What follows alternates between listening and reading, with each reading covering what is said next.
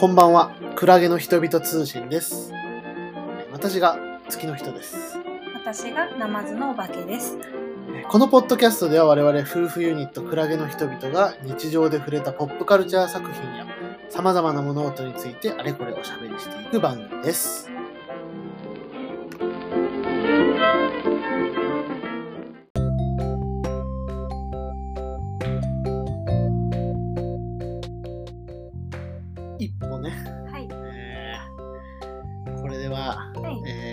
江本佑はい。監督のね、う短編作品集とん。はい。いうことでして、まああのー江本佑といえばですよはい。まあもう今やねう言わずと知れたん。ね。名俳優そう。でございますね大人気になっちゃってね。すっかりうん。どうした？もうかっこいいかっこいいでね、人気の人になっちゃった。驚きですよこれはい。でもいつ出会ったかと言われるといつ出会ったんだろうな佑にはえー、いつかな？わー、それはね。なんか時代の方がなんかちょっとはっきりとこうそうね。最初に認知したような記憶がある 弟の方がうんうん。ドラマだと何なんだろうななんだろう。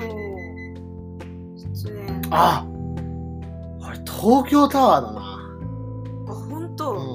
んおかんと僕と時々おとんの。ドラマ版のやつ。うんう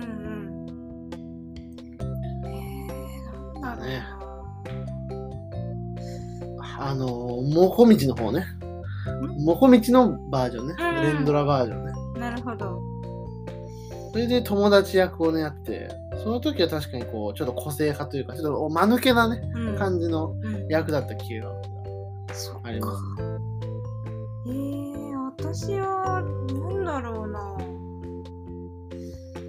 映画かな？後に見たやつで言えばまあ、うん。グミチョコとか。うん。はね、69とは、ま見た後に見たのではだけど、うんうん。偶然にも最悪な少年もあ出た。見てるから。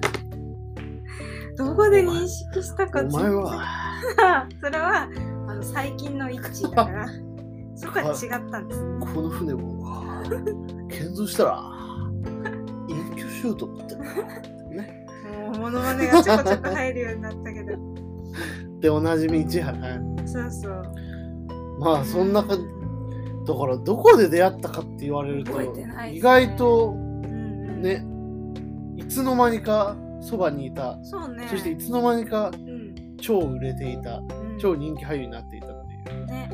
ところで。だいぶ印象が変わったしな。最初すごいなんか怖い感じのあそうね。だから。うん知らなくていいことじゃないですか。ちょっと変わってきたの。風向きが。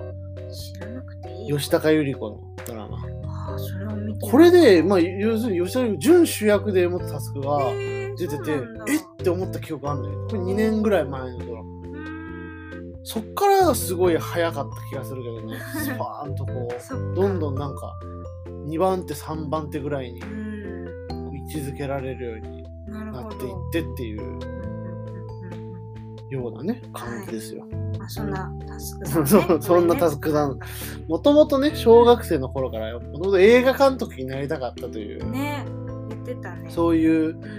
あのー思いがうん。あったそうでございまして、はい。でえっと、ちびちびとね、取りためてたね、自主制作という形で。そうそうこのために一気に作ったわけではなくて、あえー、そうなんだ。そう、あの、ムーンライト下落合って一作目、これ2017年に作成された30分のね、うん作品があって。うん。で、その後で、まあ、フランスにいるっていうのを取って、うん。えー約束っていうのを取ってっていう、3年おき、2年3年おきぐらいにちょっとずつ取りためたうん3本を、まあ、今回うん。まとめて上映したのが、まうん。あ、この一歩というはい。短編集というどうですか？すごくね不思議な作品まさにね。でしたね。うん。うんあんまり見たことない感じ。そうだね。あのーまあね、我々舞台挨拶付きをね、うん。見てね、結構、結構あの、語り、あの、ん。江本監督はうん。非常に語りたい監督なんだってそうそうそう。よく分かったおしゃべりも上手だしね楽しかった。ね作品に込めた思いとか結構いろいろ言ってくれて、教えてくれたね。まあもともとそのこのね脚本なんかと映画撮りたいっていうのがまず基本にあってで、うん。その長編映画をまず作り始めようと思って脚本をうん。一緒に書き始めたのが、まあ、その東京乾電池のうん。江本明パパねパパの劇団のまうん。あ作家さん脚脚本家。うんと一緒に作り始めたんだけど、はい。まあすごい時間がかかっていって、でまあその間にまあちょっとこう短編でねうん。まず既存の戯曲で、うんうえー撮っていこうっていうんはい。実験的にちょっと撮っていこうっていうののプロジェクトが、うんまあ、やっていたっていう感じで。うん。なので、まあ、その、加藤さんのね、加藤和弘氏の脚本がやっぱ非常に不思議というか、そうね。うん不思議だったねタスクさんもね、言ってたけども、その物語を拒絶してる時期があったっていうことで、まあ、本当になんか、誰と誰が出会ってどうでみたいな話が一切省かれた、ただの数分間みたいなのがちょっと、カットなしのね、全部リアルタイムの進行の話だったのも面白いなと思ったけどなるほど全部がこの30分なら30分の時間の中でうんこう経過していくうん話だった。うんはいそうね確かにまあ一本ずつちょっとね、うん語らっていきますか、これはね。そうしましょう。うんうんうん。まずは、ムーンライト下落合でしょ。はい。うん、一本目。私これ一番好きだったなと思う。言ってたね。うん。加瀬亮とね、えー宇野昌平、うん。うん。宇野くん、我らが宇野くん。宇野くんだよね。好きなんだよね、宇野くんね。宇野くん。リアルにもすごい仲良しだという、このうん加瀬亮、宇野昌平コンビがまね。あ、なんですかね、まあ何年ぶりかにうん。突然会った友人とうん。まあ、飲んで。部屋飲みしてるみたいそうな。そうそう。で、まあ、加瀬亮が、うんまあ、パッとうんちょっと早く起きて、うん。夜中には突然起きて、寝落ちみたいな感じだったのかな。そうね。ううん。起きて、まあ、そっからのまあ30分間みたいな。じゃあ、宇野くんが起きたの？え、最初に宇野くんだっけ？あれ？違ったっけ？え最初は加瀬亮でしょ。あ、そうだっけ？最初加瀬亮が起きて、あのーお茶の水飲んでテレビつけようとしてつかなくてあ、そっか。一回寝てうん。ごめんなさい。加瀬亮が隣で寝てる宇野くんの布団の足だけちょっと入れるっていうあ、そうだそうだ。ごめんごめん。ちょっと勘違いしてた。まあでもねそうそうそれはね分かるんですよななぜなら別に何でもない風景すぎるから そうそう、どっちが先だったかなをちょっと忘れちゃっそれ自体にねすごい意味があるわけではないっていうか、うんうんただ起きてた。うん。ちょっと2人ともなんか起きちゃったみたいな時間のそうね、話そうね。うん、や良かったですね僕はすごい好きでしたね暗いね部屋の中でねうん。ほんまこれかよっていうなんか そうね。攻めすぎだろうと思ったよ、うん。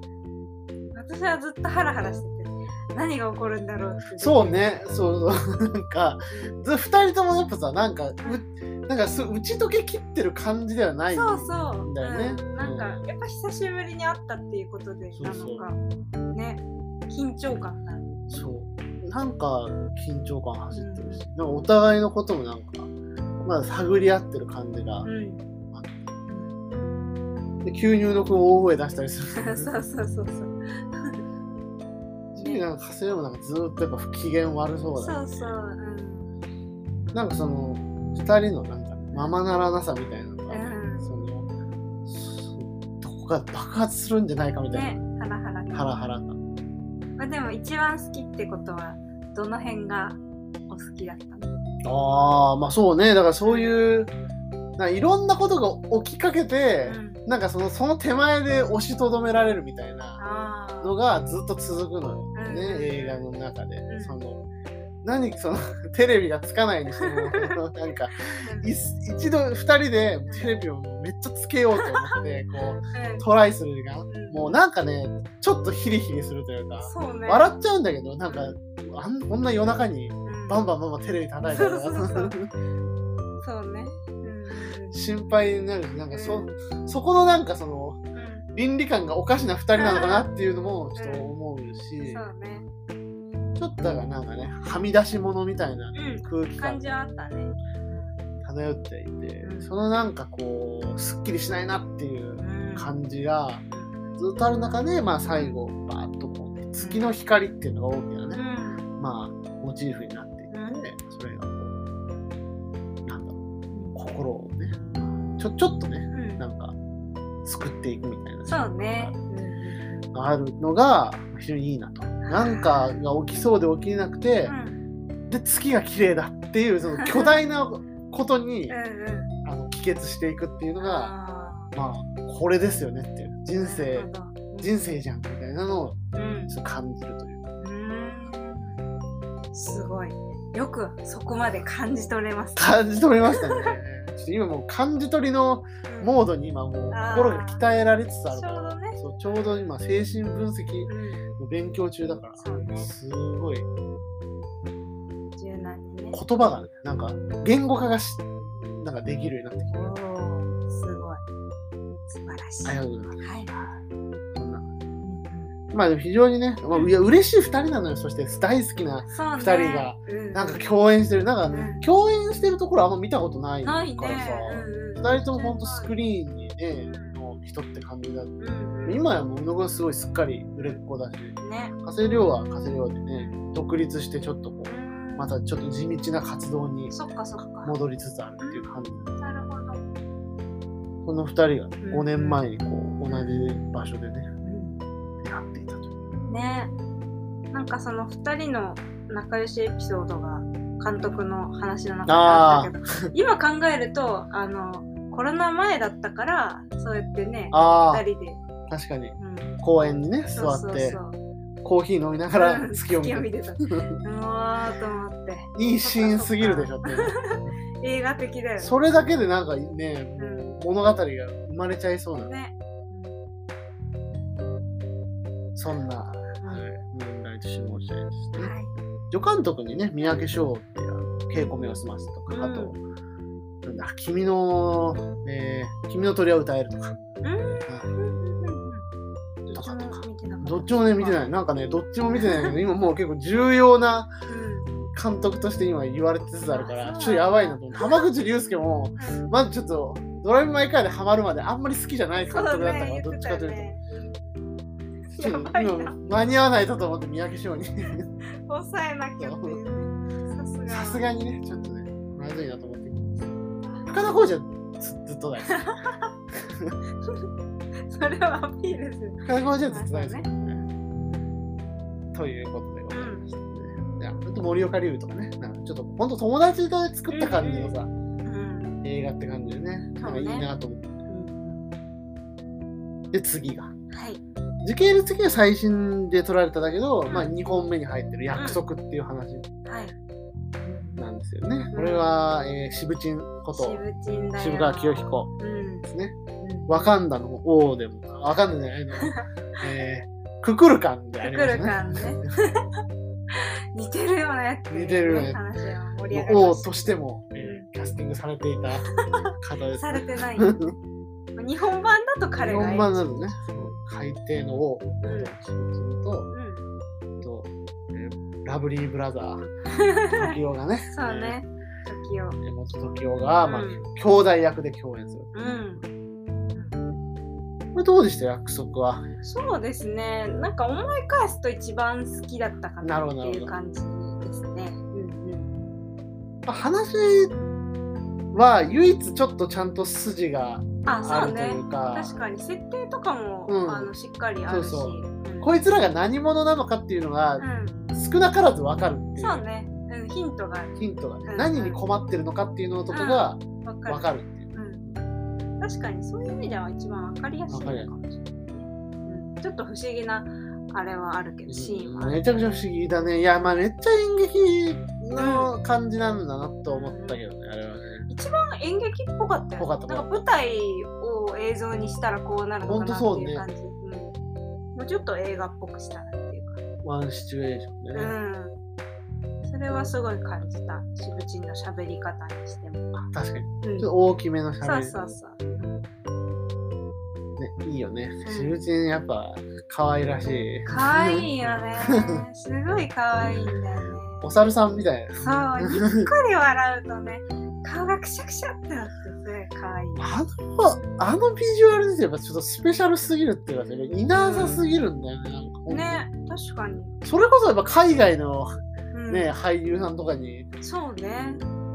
もう近いようななんかうん。渋い愛嬌というかうんうんうん。だね。確かに。ちょっとジェイク。ああね。そうそうそう。あるね。ギレンホールね。ギレンホール。ギレンホーみたいな。ル我らがジェイクね。大好き。あれが大好き。好きなんだねそういう感じが確かに。可愛げとなんか狂気が。そうそうそう。し ぶちんはさ怖い役するときめっちゃ怖いじゃん。どっちもあるっていうのは確かにいいね、そうなんよ。しぶちんがねいいしぶちんがいっぱい見れたっていう意味ではすごく好きでしたちょっとね怖いしぶちんの時がありますからねね油断してると怖くてちょっと見れない見れないありますまあねフィッシュストーリーでねやっぱ出会ってからねもうすぐ経ちますけどしぶちんとはまあそれで出会ったフィッシュストーリリーでやっぱ出会ったやっぱー唯一知らなかったのね俳優あそのメンバーバンドメンバーでさ、誰だろうって思ってすごいおじさんだしと思って。ー、確かに。えコーラくんとかでそうコーラくんとうん。伊藤淳と、あ 誰だっけ？えー、ちょっと私全然覚えてない。ど誰か。まあまあまあ知ってる人で、うん渋川教育だけで知らなくてうん。そしたらドラムがうん。上手い人だった そもそも。そっか。ドラム器用だった、うんまあまあ時代ももう本当にね。うん。なんかでもこう時代は逆にちょっとこう前半はそのすごい抑えた時代というか。さ、うんうん。こねうドラマとかでこうなんだろう期待される時代ではないいうか、そうね。確かに。うんうん。だけど年がすごい怖怖いシーンがあるから。ね動物的に。そう。なんかなんであんなに人間じゃないっていう。顔がねいいっすよね。うん。後半はだんだん時代の存在がちょっとこうなんか不思議な感じにうん。なっていくね。くっていうね。うん。山田さんはね、その、うん。死亡説を。そうそうあの全然私今回そのあの3作品ともあんまりこうよくわからないなっていう感じで見てて、で約束についてはあのえもしかしてこれはしぶちんが見てる幻覚なのかなこれはね、その説はね、マジであると思うんだよな。そう思ってっていうのもあの子供たちが言うセリフで、あの「あのおじさん何やってるの?」かなんかっていううん、そうね、セリフがああったね。ってなんか2人いたらあのおじさんたち何やってるのっていうのかなと。思って、うん、それを言われてね、えっと思ったよ。そうじゃね？っていう。それで死んでたのかなとかおまあ死んでたっていうか幻覚が見えてるのかなって思ったんだけどでもねなんかちょっと他のシーンを考えるとちょっと違うのかなっていうね。うんまあでも全然その解釈でもまうんあ、なくはないっていう。うんなんかその、まあその大仕掛けだからね、ちょっとここでは伏せますけど、まあ、うん変なことが起こるよね、その途中ですごく。そうね。うん。その今までの結構写実的なさ、うん。団地の公園の風景から、うん。一気にちょっとこう変わる瞬間があって、うん。それはなんか、私は結構ね、このなんか人格がこうちょっと、うん。あのまあ、抑圧されたね、人格と 表立ってる人格っていうのが、こう、同居してる感じを表してるのかなっていうのを、思った。やっぱ職業柄の職業柄思った。うん。そういう解釈。それがまたね、私さっき言った通り、月を見るみたいな感じで、うん。空にの雲を見ることで、うん。ちょっとこう、一瞬心が通うみたいなうん。ことがあって、ちょっとね、うん。またこう結末のうんちょっと爽やかな余韻に向かっていくみたいなうん。ふうに思ってたね。そっか。だから私的にはその心細い時にあのああ、そうね、弟だっていうね。そうそうそう、言ってほしいっていう思いで。それがまたちょっと切ない感じでいいよね、そのうん解釈。だから結構切ない感じで、うん、めちゃくちゃね、いろんな解釈をうん撮れるね。作品だと思う。それはまあ一歩前編渡ってそうだけど。うん。そうね。うん確かに。はい。はい。で最後の一本ですね。うん。フランスにいるという。はい。これはあのフランスを舞台にした、ね、作品。フランスという名のうん。劇団関連の倉庫を舞台にしたね、うん。作品ということで。これは高良健吾うん。と、あと加藤和弘と脚本家の加藤先生がまあうん出ておられるってこうん。と。唯一まあ役者じゃない人と、まあ、うん役者のね。うんざうん。まあ、簡単に言うと、その、まあ、たまたまフランスのうん。とで出会った、うん。まあ、日本人画家と、うんまあ、日本人の旅人、うんうん、なんかだんだんフランス旅行にちょっと飽きてきてるそうね。うんはいうん好楽っていうのが出会って、まあ、その人の絵、その好楽の絵を加藤和弘が描き始める。描き始めようとするみたいな。うんうんうん。書こうとしている。その瞬間をまあ捉えてる。はい。まあまあ一番まあ分かりやすくちょっとまあ面白いじゃ面白い。そうねのうんうん書かないみたいな。うんかか書こうとして書かないみたいな笑いではうん。明快ではある。あるね。確かに。だから言ってることはやっぱ一番難解ではある。そうね。難しかったね。うんでもなんかすごいハッとする感じがそうね。うん。現実っていうのの捉え方みたいなのね。うんここにある揺らいでる現実を捉える絵っていうのはね、ね。難しいのではないかっていうことで思うわけですけど。そうね。なんかそれがね、すごい刻まれててよかったなと。ね。よかった。うん。あとね、なんかね、甲羅くんのあのセリフで、まあその、パリの景色がなんか、地元、なんだっけな、日本と同じに似てるなみたいな。に似てるって感じがしてきた。うんなんかどこ。うんうん、そんな感じの話があった時に、なんか私も、あの、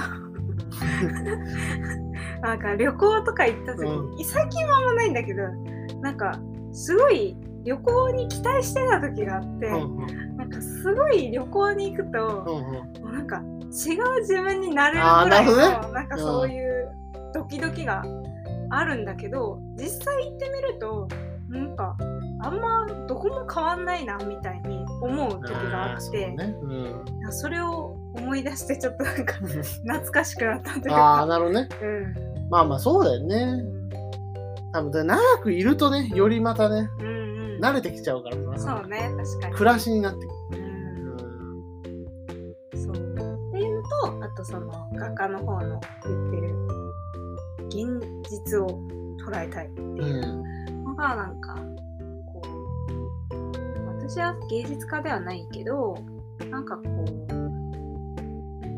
なんて言うんでしょうね。そういうそういうことがしたいっていう気持ちはあったりするわなるほどね。ううん。なんかこれにしかない表現というか、なんかこう見ているのと 書いたものでなんかそれが一致するような感じがするっていうか。ほうほうほうん。そういう体験をねしたいなというか、う。ん。ー目指しているというか。ね。そうそうそうそう。っていう瞬間があるなという。なるほど。うん。まあ、その追いかけてもなかなか届かないっていうことはね、うん。またね、芸術をやっているというかね、うんうん。意味にもつながってるのかなという気もするしね。ね。うん。そこがなんかねそ、それをなんかちょっとこうコミカルな画家とうん。悩める若者の姿を通して、こうなんかね、自己実現みたいなところをやってるし、それがなんかちょっとこう、個人的にはその江本監督、うん。タスク監督のそのなんかうん長編に向けてのなんかうんうん。どういう映画を作っていくか、映画で何を表現していけないのかっていうのを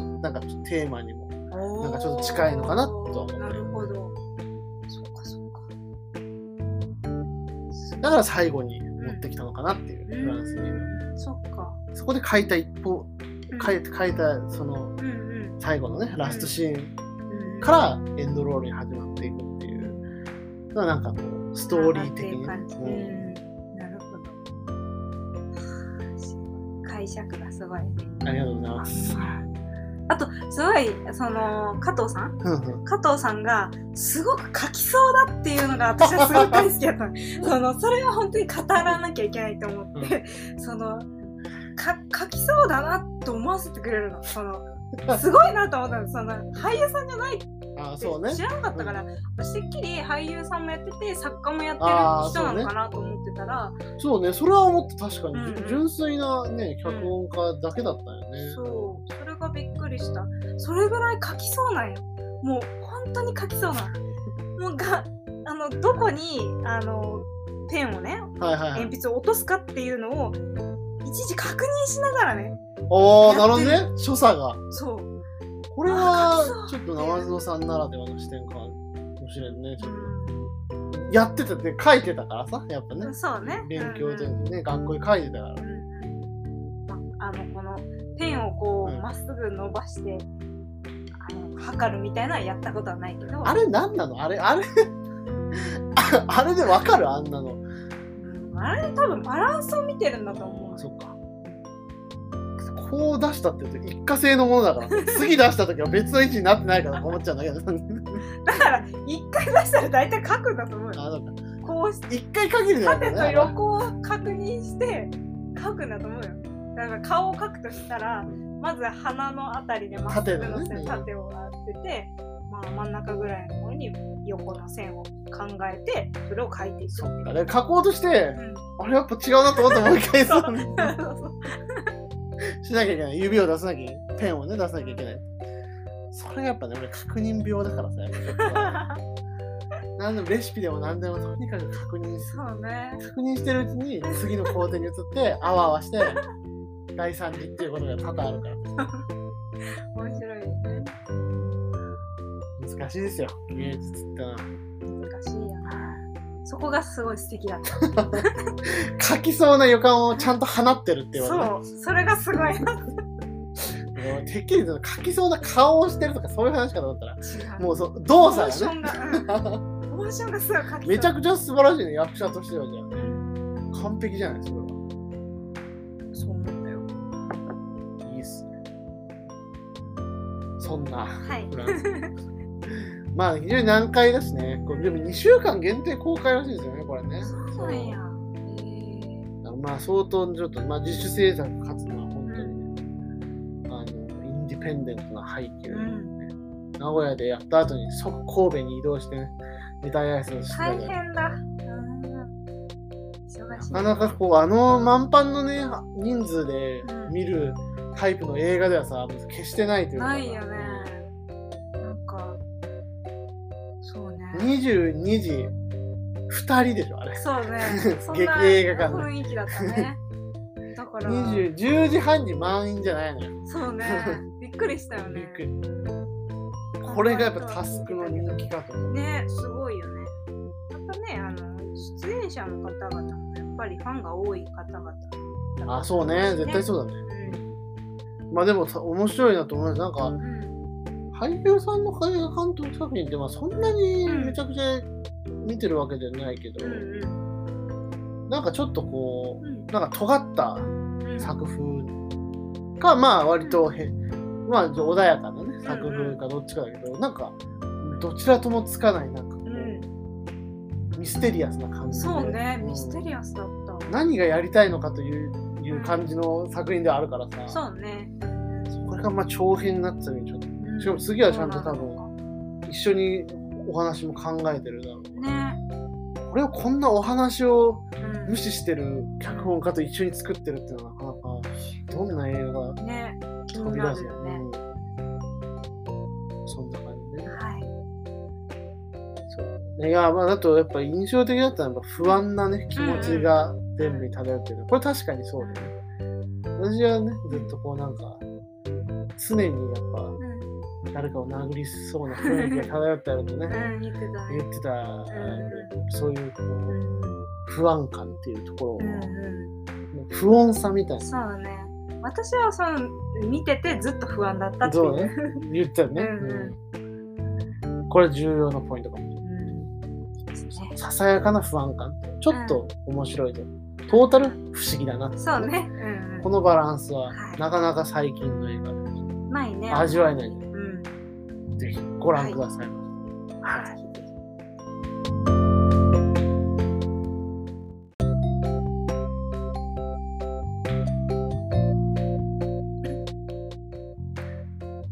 ブラッシュアップライフね。はい。はい。まあ見てますよ。見てますね。見てます。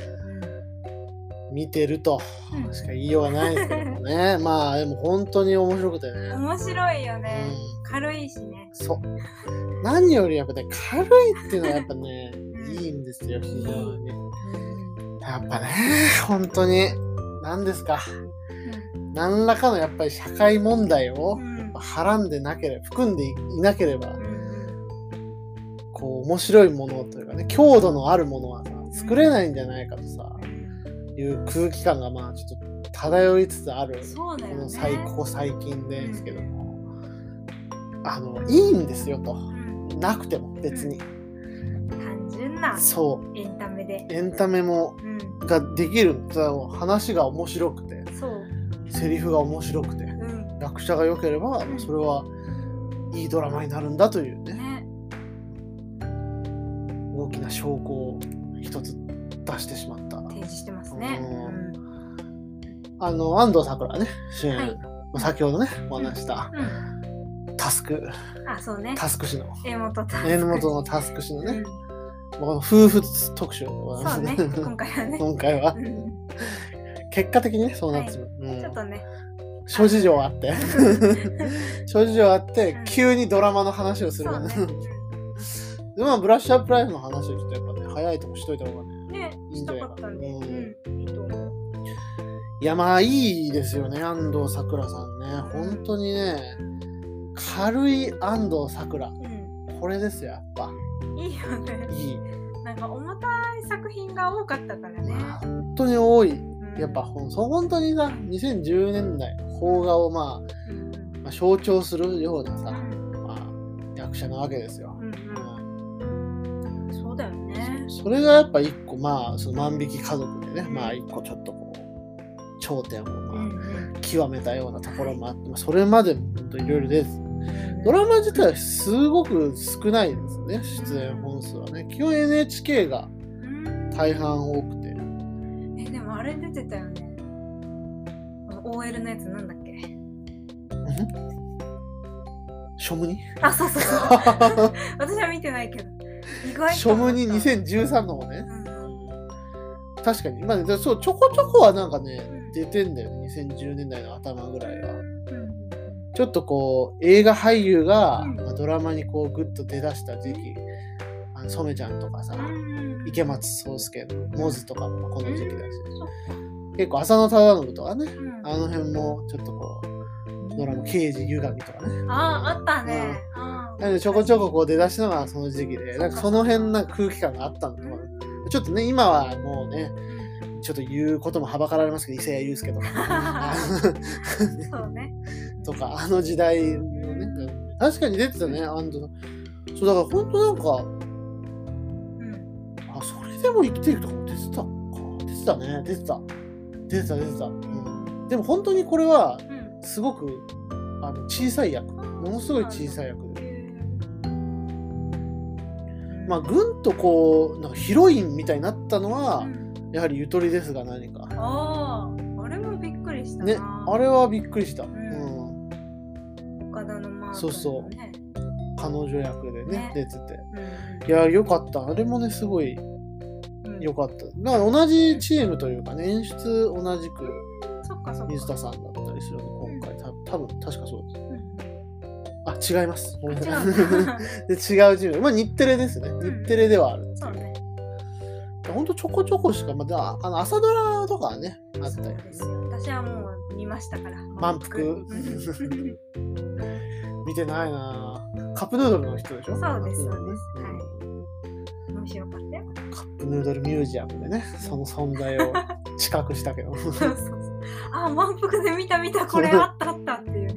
満腹のね。原作をカップヌードルミュージアムで見ていく時間だったはい。楽しかった。ね、だからそう本当にそういう安藤さんが、まあ、だから NHK にはその辺結構ね、こうちょっといろいろちょこちょこ出てたりとかもして、伊田天とかもね、出てた僕全然知らなかったけど今日の猫村さんにうん。で怖がりの奥さん役で出てたんですあそうなんや。見てないよね。松重さんのやつうんうん。猫村さん自体は好きなんやけどね。別に松重さんがする 必然ではない。まあいいかな。いいかな。漫画でいいかな。そんなね、はい。そんな安藤サクラさんで、うん。でバカリズムがねうん。脚本ですよこれは、あなたはねあの月の人さんあ。バカリズム大好き。もう私はもうもう大大大好きうん。な芸人ですね。はい。10組好きな芸人10組挙げると言われればまあ入ってくるでしょうそれぐらい本当に中学高校時代くらいからも DVD 借りて見てたもんね、お笑いのコントの DVD その掴みやすい都道府県。ああそうそうそあうの頃？もうちょっと前。それより前やね。あれはねネタじゃなくてねバカリズム案っていういろんな案をうん。バカリズムが提案していくっていうのの中で1個出した案あそうなんだ。からまあふネタとして完成したっていうよりはそのなんかその前段階のまあうん。ラフスケッチみたいなやつのが、まあ、思いのほか跳ねて本にもなったりとかね。持ちやすいか。そうそう持ちやすい。うんこうしてこうですねみたいなね。あったあったあった。動きが。あそうなんだ。へえ結構いろいろ面白い。そうそれこそまあねやっぱ突撃のっていうね代表ネタもありますけど。あなんとか C ののって突撃のっていう。でまあだっとこう変な人がいると思あって、ー。一番機会やっぱ一本グランプリだね。あれの最初の頃とかもう無双してたからさ2010年ぐらいからやってるのかな。そうなん夜中にやってたの前まではね。深夜にやっててそれでうんうん。パッとはやばすぎるだろって。面白すぎる。でまあ見てて、まあ、とにかくやっぱネタのね発想力と、まああのなんだろう。ドライさ、そうね、うん。ドライドライであり続ける、うん。本当に面白しかうんそこに存在しないっていうある種の暴力性みたいなものすら感じのがバカリズムというね作風としてすごい好きで、うん。っていう流れでね見た中では。でも今回非常にうんしっかりとドラマ的ななんか展開の面白さもありそうだなと思った。けどね、うん。えこれまでの各 OL 日記とかそうそうそう。素敵な選択肢。素敵な選択肢はやっぱし最初だからうん。すごい多分バカリズム的にもどう書くんだろうっていうことの手探りがあって正直なんか全然面白くない回とかもあある。本当に漢字やしおりの、ね、第4話だったら全然面白くないへとかあるんんだけど、そこからだんだんだんだんちょっと掴んでうん。多分来られたのかなっていう。うん。架空 OL 日記とかやっぱ本当にもうその最たるものというか、うん。やっぱもうこの会話だけもうはい。たわいのない会話だけ。うん。で紡がれていく。話でもブラッシュアップライフの中でもねそういうこう女性同士の会話みたいなのがずっとずーっと永遠に続いていくみたいなあの時間っていうのはすごいこうぽいな。ぽいなっていうね。あバカリズムはあのえっ、とえっ、とね日本映画学校でうん。えっ、と結構周りが女子の友達が多かったから多分昔からずっと女子の会話の中にいる男子っていう感じの人だったから多分こういうそれが笑いのなのになんかこう土台となって今もあるのかなっていうかだからあんなリアルな。ちょっとリアルな手触りがねあるよね。だからね、まあ最近の作品は、ね、ちょっとあんまりまだ見あんまり見れてないのもある、殺意のね、童貞とかが。あうん、あれとかも見れてないんだけど、うまあ、ブラッシュアップライブは非常にその核オイル日記のこう、なんか延長上にある作品かなというところうん。でプラスあと、世にも奇妙な物語で一回、バカリズムが書いたやつがあって、うんそれが来世不動産っていうへ作品。で、これはあの高橋克実主演で、ーバカリズムがまあ死後の世界の案内人へでー。実はまあ結構全く同じでその来世不動産。うん。死んだ高橋克実が来世どこに行きたいかっていうのをまあ選ぶみたいな。でへー。そう本当に結構多分これのうん。うん浦島プライドのまあ土台というかひな形みたいな。へー。その話では最後セミを選んでセミはとんでもないおすすめだと我慢しきって7日間で燃やし尽くす快楽たるやたまらないですよって勧められてメメメメメメって最後やってあの捕まえられて終わるっていうで世にも聞こえなかったりパッてってってれれってれれってすごいこれもドライでねすごい暴力的な終わり方でねめっちゃ好きだった7日間ね。そう生きれない。そうとは限らねえじゃねえかみたいな。そこはやっぱ不動産屋さんの売り文句だ ったまあそんななんかそこの設定をこうすごい詰めて詰めてうん。やったのがまあ殺しち。ゃったおー感じですね、っていうまあ外枠はまあそうね、うん。うんまああのねそうあらすじを全然言ってなかったけど、はい。まあか簡単な話ですよね、うんそのえっ、とまあ死んじゃって安藤サクラが死んじゃって、えっ、と来世が、うん。まあ、大アリクイうん。になっちゃうと、うんそれが嫌だから、ん。まあ、もう一回徳を積んで、自分が希望する、うん。その人間ってうんいう生まれ変わりを、まあ、していくためにもう一度自分の人生をうん。やり直すっていう。そうね。赤ちゃんからそう赤ちゃんがずーっとね。自分を保ったままね。そうそう。自分の自我を保ったままで。SF 観点からすると、うん。その時間とかその時空間とかどうなってるんだっていう風な 確かにね。話ではあるんだけど、そうなんだだけがそれをしてるわけではないない。はずだからさ。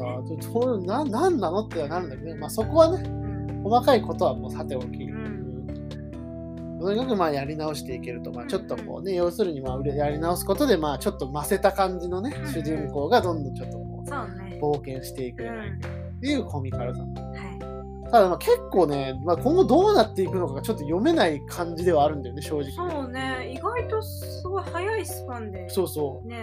うもう1周目がね 来るって3話目でね来うんるっていうのがあるからちょっと展開読めないですけど、ね。うん。まあ、そういう展開の面白さもうん。なんかどうとでもできそうな怖さがあるっていうのはね。ね。うん。そうそうそう。でもまあたとにかくまあ単純にやっぱね、うん。面白いですぜっていうことなんですよ。これはもう、うん。とにかくキャラクターとね。もう会話劇のねそうそう。会話が面白い。まあすごく上手い人たちがね揃ってるというのは間違いないわけですけど、うんねこの仲良し3人組の。そうそう。ナッチミーポンね、えー、カホさんね、うん。うんサイレントでね。そうだ。大ブレイク再ブレイクをうん。果たして。で木南さんですね、えー玉木宏の嫁さんですはい。ね、勇者よし。勇者よしこのそう。はい。あと20世紀少年ね。見てなかった。この3人ね、うん。非常にいいですよ。もう本当にねいい。ナチュラルな掛け合いと、うん。本当に仲良さそうに見える同級生の、ね。うん。わかるわ。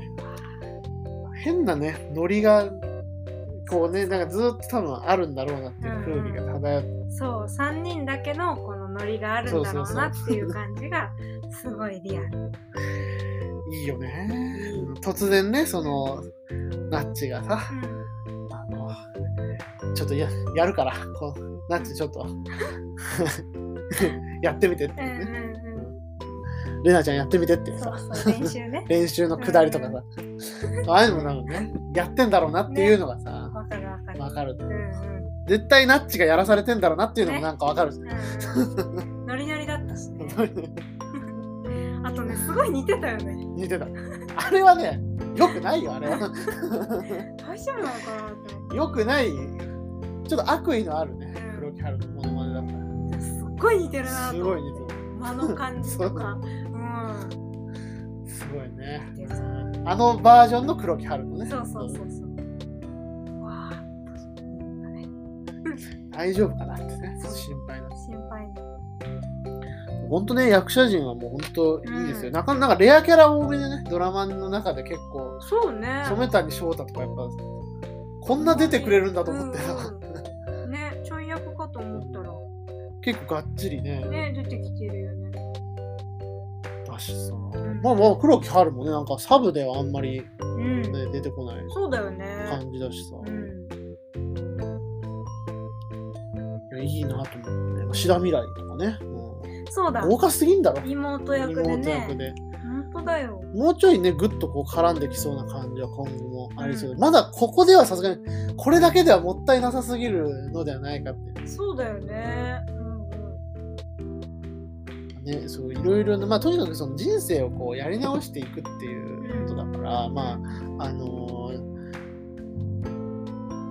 それごとにね、その違う関係性がまあうん。結ばれていくっていう、うん。結ばれていきつつ、うや、その前の前世で、前の人生でのうん。人たちもその場所には存在しているという、まあ面白さがね。ね、うんうん、面白い。そうなんだよね。私がいたから恋愛の話をしていなかったあーあれね、なんかかね、なんかあるよね。あれ面白いよね。うん話題がね、自分の存在によって変わってしまうそうそうそう。なんか、あーなんか3人でいるときはこうだけど、2人で遊ぶときはそういうとこ行くんだな、みたいな。ああ、そうね。あるから。めっちゃあるから。なるほど、あるのね、そういうの。共感度がちょっとやっぱね、高いっていうね。うん、そこは、絶妙だよね、人間の切り取り方がさ。そうそそういうねそういうポイントにこう、メスを入れてくるっていうのが、なんかね、ね絶妙というかさ。さすがは。野間口さんのね、演じる上司が、その、鍵をね、うん。絶対に開けようとしないとね、自分が。あれ意味わからんかったな。なんか、なんか、ああいう、なんか、あるなっていう、なんかさ、うんまあ妙なことする人いる妙なこだわりね。うんうん。このなんかね、切り取り方が非常にう、んいかつい解像度で世界を見ているんだよね、バカリズムっうて多分。んうん。だから妙にみんながリアルな感じというかね。そこなんだよね。それがまたね、だから、すごいうっすらずっとやっぱ意地が悪いわけよ、なんかさ。そうねの意地が悪いんだけど、うんまあ、今回その意地悪さがあんまりぐっとこう、うん前面に出てない、まあ、意地悪だけど、うんなんかちょっと、例えばそのさ、福ちゃん、その、染谷翔太のうんカラオケが、うんまあ、そんなにうまくないけど、なんか成人式の終わりのノリで、みんな生やし立てちゃうっていうのを、それは違うんじゃないかって冷静になってはめっちゃ悪い感じじゃん、なんか。その、うん。その空気に水を差す悪いノリだけど、結果的にはさ、その、生まれくる子供のことを思ってう、ん。ぐっとブレーキを踏みとどまるという、その、なんだろう、そのバカリズムでも、その、引く線があるっていうか、その悪意の踏み越えてはならない線が。としてやっぱ人生を描くっていうのは、それは、その抑止力にななるっていうかさ、ある程度のね、意地悪さっていうのはさ、まあ、あるにしてせんだうん。まあ角割り日記だとやっぱそのさ、うん。悪さがもうちょっとやっぱ際立つ瞬間が出てくるからそずっと部長の悪口を言い続けてる時間とかさ とかあるから、うんそこをグッとねフラッシュアップライフは、まあ、こらえれる設定になってるああ、そうね。うんうん。確かにね。いいなと思いますね。あとはどうですか？私はミタコミタゴング？ミタコングねミタコングがもうすごいわかる。ああいう先生いた。いるよね。これはね、すごい。本当に。なんかやっぱ世の嫌な教師を描くときの、なぜ今までこれを、そうそうそう。なんで出てこなかったんだって。ああいうのが一番嫌ぐらいあるのにね。すごい、これなんかね、思うのがやっぱ先生を出す学園ものとかで嫌な先生出すとさ、うんそこに何か問題があって、うんそれに対してまあ生徒が立ち向かっていくみたいなこと自体が話の物語のシーンになるから、うんまあ、ある程度ちょっと記号的な先生を置かなきゃいけない。ものすごく暴力的とか。そうそうそう。ね。ブラック拘束的なねうん感じの指導をする体育教師みたいな。だよね。だけど、このブラッシュアップレイに関しては、うんまあ、それは全然メインじゃなくて、うんただちょっとイラッとするっていう存在としてうん胸に残すだけだから、そうね。この解像度が できたっていう。そうだよ。うんすごいね。すごい。うんだまあ、今まで日本ってドラマが忘れてきてた、んフィクションが忘れてきてたうん解像度が全部多分入ってるんだと思う。うだよね。話を運ぶためにうんある程度ざっくりしなきゃいけなかったキャラクター設定を、話を全然一旦おろそかにして、うんこうやって作り込むっていうこともうん面白いっていう。そうね。うん話はだって人生をやり直すうんのね、一点だし、んそこの分岐にすまでは別に何でもありなわけだから、そうね、確かに。面白いね。この組み上げ方はね、うんめちゃくちゃ面白い。ミタコンがね。嫌な怒り方だね。嫌なのよ。いたのよ、ああいう先いたの。生。まあ、いるよね。うんすぐ連帯責任言うし、すぐ没収するし、ネチネチ言うよね。だから。リアル。なんと言ってもだってね、うん。ナマズの割と同年代じゃない？そうそうこの主人公うん。世代というかさ。ちょっと下ぐらいだけど、うん。私の方が上っていうあれだけど、割とわかるっていう。だから、すごいさ、かいそのね、これまでの話というかさ、過去エピソードもさ、これはっていうね。そうそうそう。あの、曲ね。曲とか。曲曲うん。心躍るね。あ、そうそうそう。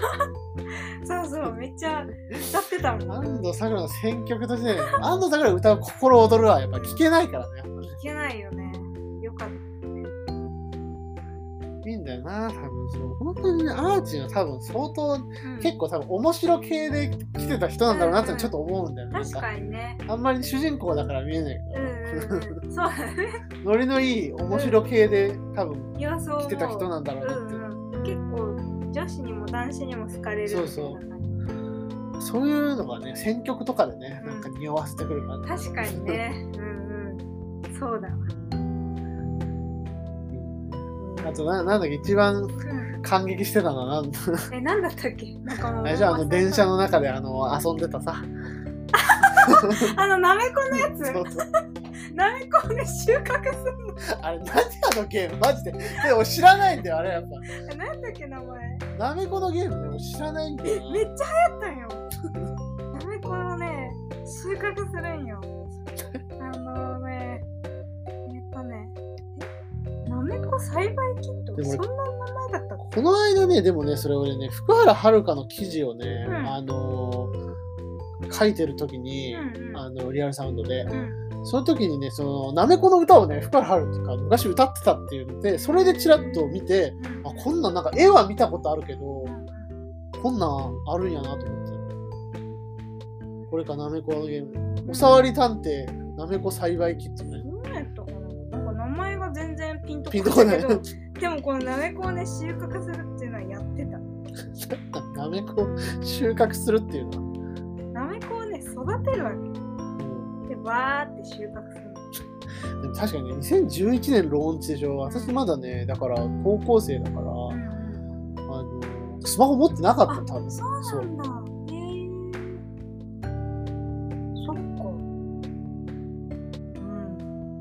うん。なめこ収穫それピクミンブルームやないか、それも。わーっていう動作。ね。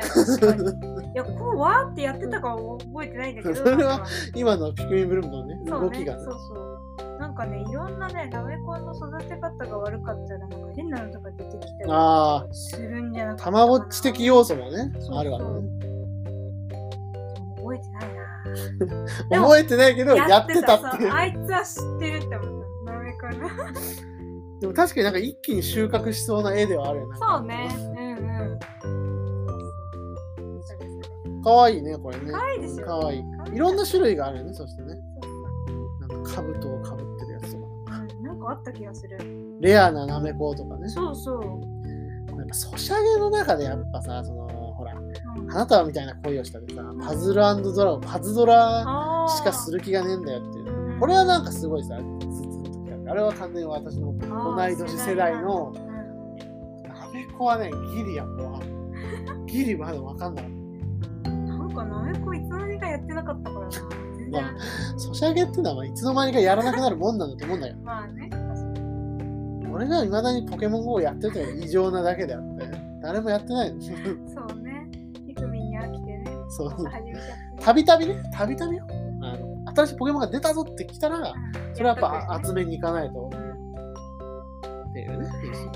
まあそういうさ本当にねこの日常とねうん地続きな感じというかさ、そうそうそう。嘘じゃんみたいなさ暮らしがちゃんと見えんだよねそのさ、うん。嘘じゃんみたいなことがないっていうか一つも、うんわかるね。あとね、主人公がね、いい人すぎなくていいなと思う。ああそれはあるね確かに、なんたりするしそうなんだよね。意識しないと徳を積めない人なんだっていうのが。そうそう。なんかそれがリアルで。それいいよね、そんなにさ、いい人がいられないから。うん、まさにそうだよね。どんだけね優しいと思う。となんかチクッと思うことはあるんだっていうさ。ね。そこ本当になんかこういうやっぱもう話を一本仕上げるその面白さもさ、うん。もちろんだしさなんかこうすごい人生のさなんかドライだけどまあこんなもんだよねっていう質感みたいなのをさ、それとなく示しているっていう点では非常に今必要なドラマなんじゃないかなとうん。確かにね。焦るなとうん。死ぬ時は死ぬしねそうね。うん。まあ、できる限りのことをやればいい。それなりに楽しいっていううん。日々のことをさ、うんずっとえ描いていくわけじゃないですか、うそれがなんかねいいなと思うんだよねん。いいね。ノスタルジーじゃないけどさノスタルジーもあるんだよなちょっとなあるね、確かに。うん。シールとかね,、うんねあシールーシールね。タイル型のシールとね、交換ってのはちょっとやってなかったから分かんなかったんだけど、でもあったあのシールみたいなのは。そうだよね。いや本当に夏メロのねうん。選曲とかも含めてなんかあの頃に嫌おうなしにこう思いを馳せざるを得ないっていうのもなんか新たなねノスタルジーの出会い。でもそのそれが例えばその花束とか、うん。まあなんだろう、えー僕たちはみんな大人になれたうんとか、うんみたいなそのエモーショナルなエモいノスタルジーじゃなくてうんあったなーなのがそうあったなーなのがすごいいいなと思うねやっぱね。ここでなんかなんだろうわかんないけどさ、ね、例えば、チャットモンチーとかを出されたら、なんかちょっとエモが乗っかると思うのよ、あーちょっと。確かにね。そう。じゃない。 nobodyknows+のかっていうところがいいなと思う。いいね、ドラマの主題歌っつって、なんでしょうね、まあ、あオレンジデイズの挿入歌で流れてたくるりのバラの花とか言い出したら、もうそれはエモじゃん。は。でも違う。恋に落ちたら。みんなが知ってて、なんとなく聞いてた。なんとなく聞いてたけど、ドラマのことは一切覚えてないみたいな。それぐらいそうの感じ。その恋に落ちたとかでそそのなんかねセレクトワードのセレクトも抜群だしいいね。一切のエモーショナルを拒んでる感じがそうね、あって確かに。これはいいぞと。うん。こういうねやっぱやり直しみたいな、ね、やり直し願望みたいなのをさ結構こう世の中の人は抱えてるのかもしれない。人生。でもなんかそんな中でもなんかね、そこになんかこう今なんだぜみたいなしうん。視点今を生きるしかないんだぜっていうね。まあそうね。視点が入ってくるのもまあなんかこれはかかなり深読みですけど。そんなこと絶対考えない。うん。なんか、そんな大して変わってないところもいい。いいよねそまだ2週目。うそうこっからだからどんどんバタフライエフェクトみたいになってくる可能性もさ なきにしもじゃんなんかねその、どうなる。そうそう爆竹をさ仕込み出したりあったね。ナッチが爆竹を郵便受けにそれはしない。それは悪い友達がやらせる。やらせるやらせる。やつないね引っ越しない？引っ越しないね？大丈その大丈夫。ね。